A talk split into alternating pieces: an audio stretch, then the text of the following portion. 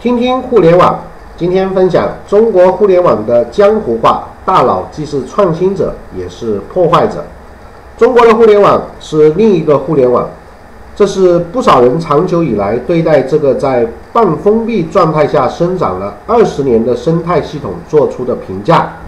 刨去民众割裂的互联网化状况和政策因素外，也许最重要的一点就是在长期。半封闭的状态里，中国的互联网企业缺少与世界的竞争，所以从 Copy to China 到 BAT，中国互联网在这二十年间的后半程中彰显最多的特质是垄断和创新乏力。但就在这二十年的末梢，不经意间，中国的互联网开始了变化。也许我们习惯了把目光停滞在硅谷的 Evernote。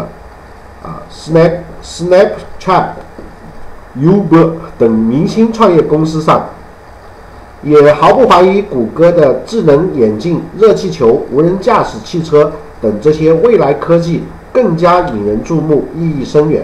但回过头来，我们必须发现，创新不再是中国互联网之外世界的专利。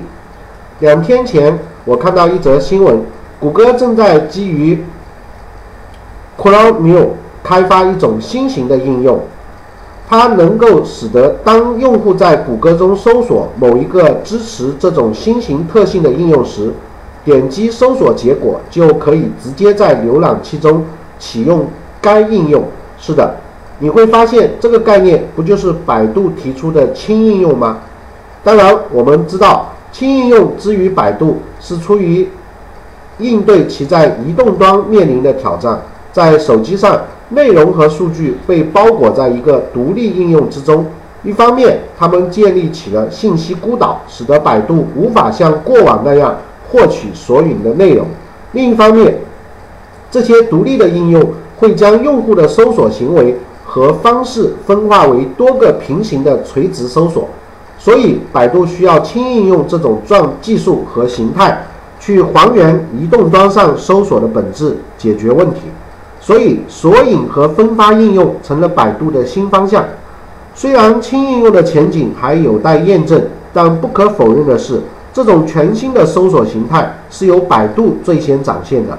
而对于谷歌而言，它的价值可能更多是在于其为它的 WebOS 提供了一种更高效、便捷的方案。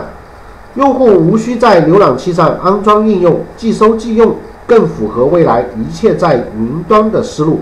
另一个例子是腾讯拥有了超过七亿用户的微信，已然是一个高速创新的平台。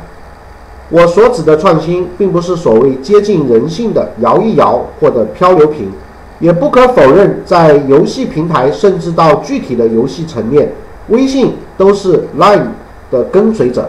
但我们不应当忽视的是，在微信自身的平台上。它的确是一种全新的方式去解释互联网。令我感触最深的是，在微信5.0更新之后，其在安卓的版本上有一个小动作，用户可以将微信上的公众账号移动到手机的桌面，直接打开使用。啊，我发现苹果目前还是没有。这意味着用户可以通过打开微信查找公众账号内容的复杂层级。直接将微信拆分成无数个独立的应用，也就是我们说的 Web APP。而不同于 iOS 上现有的 Web APP 模式的是，这些 Web APP 都是拥有一个统一的账号、数据和社交关系链的。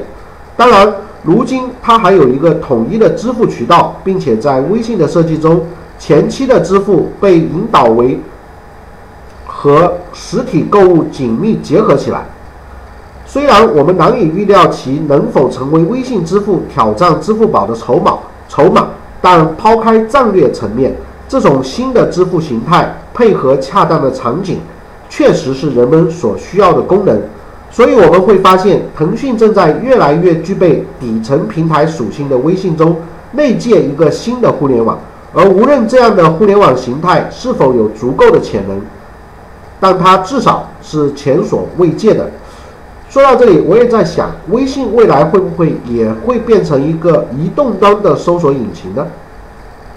阿里巴巴同样没有落下，从结合天弘基金的余额宝线上理财业务，到联合泰康人寿针对淘宝店主和雇员推出的保险业务乐业保等外围金融业务，阿里巴巴都在不断的突破边界，探索互联网金融业务的新模式。此外，它还有一个，它还在以另一种方式入侵传统的金融。阿里巴巴的金融云为银行、基金、保险和证券等行业提供包括快捷支付、网银支付、缴费、代理收单、积分支付、系统管理、查询统计等基础设基础服务，以技术提供商的模式打开传统金融市场的大门。在这之后，他们还会从账务系统、信信用卡、信用卡系统。放款系统和风控系统等方面提供托管的服务。你会发现在创新层面，中国的大型互联网企业并非一无是处，反而是走在了前面。这些新的互联网形态和服务模式都是前所未见且意义深远的。他们正在扔掉 “copy to China” 的帽子，转而向世界输出自己的创造力。但另一方面，我们也必须指出。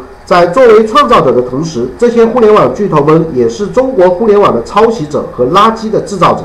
他们中仍然有人在通过胁迫、资源压榨等方式去阻碍小型创新者的崛起，也在不断的输赢利其将业务和产品竞争变为毫无营养的口水战，并充斥整个互联网。所以，在如今的中国互联网，依然人人祭坛。Be learn to destroy 呃什么意思？新生企业依然战战兢兢。一个中国，两个在线世界，一个叫互联网，另一个叫江湖。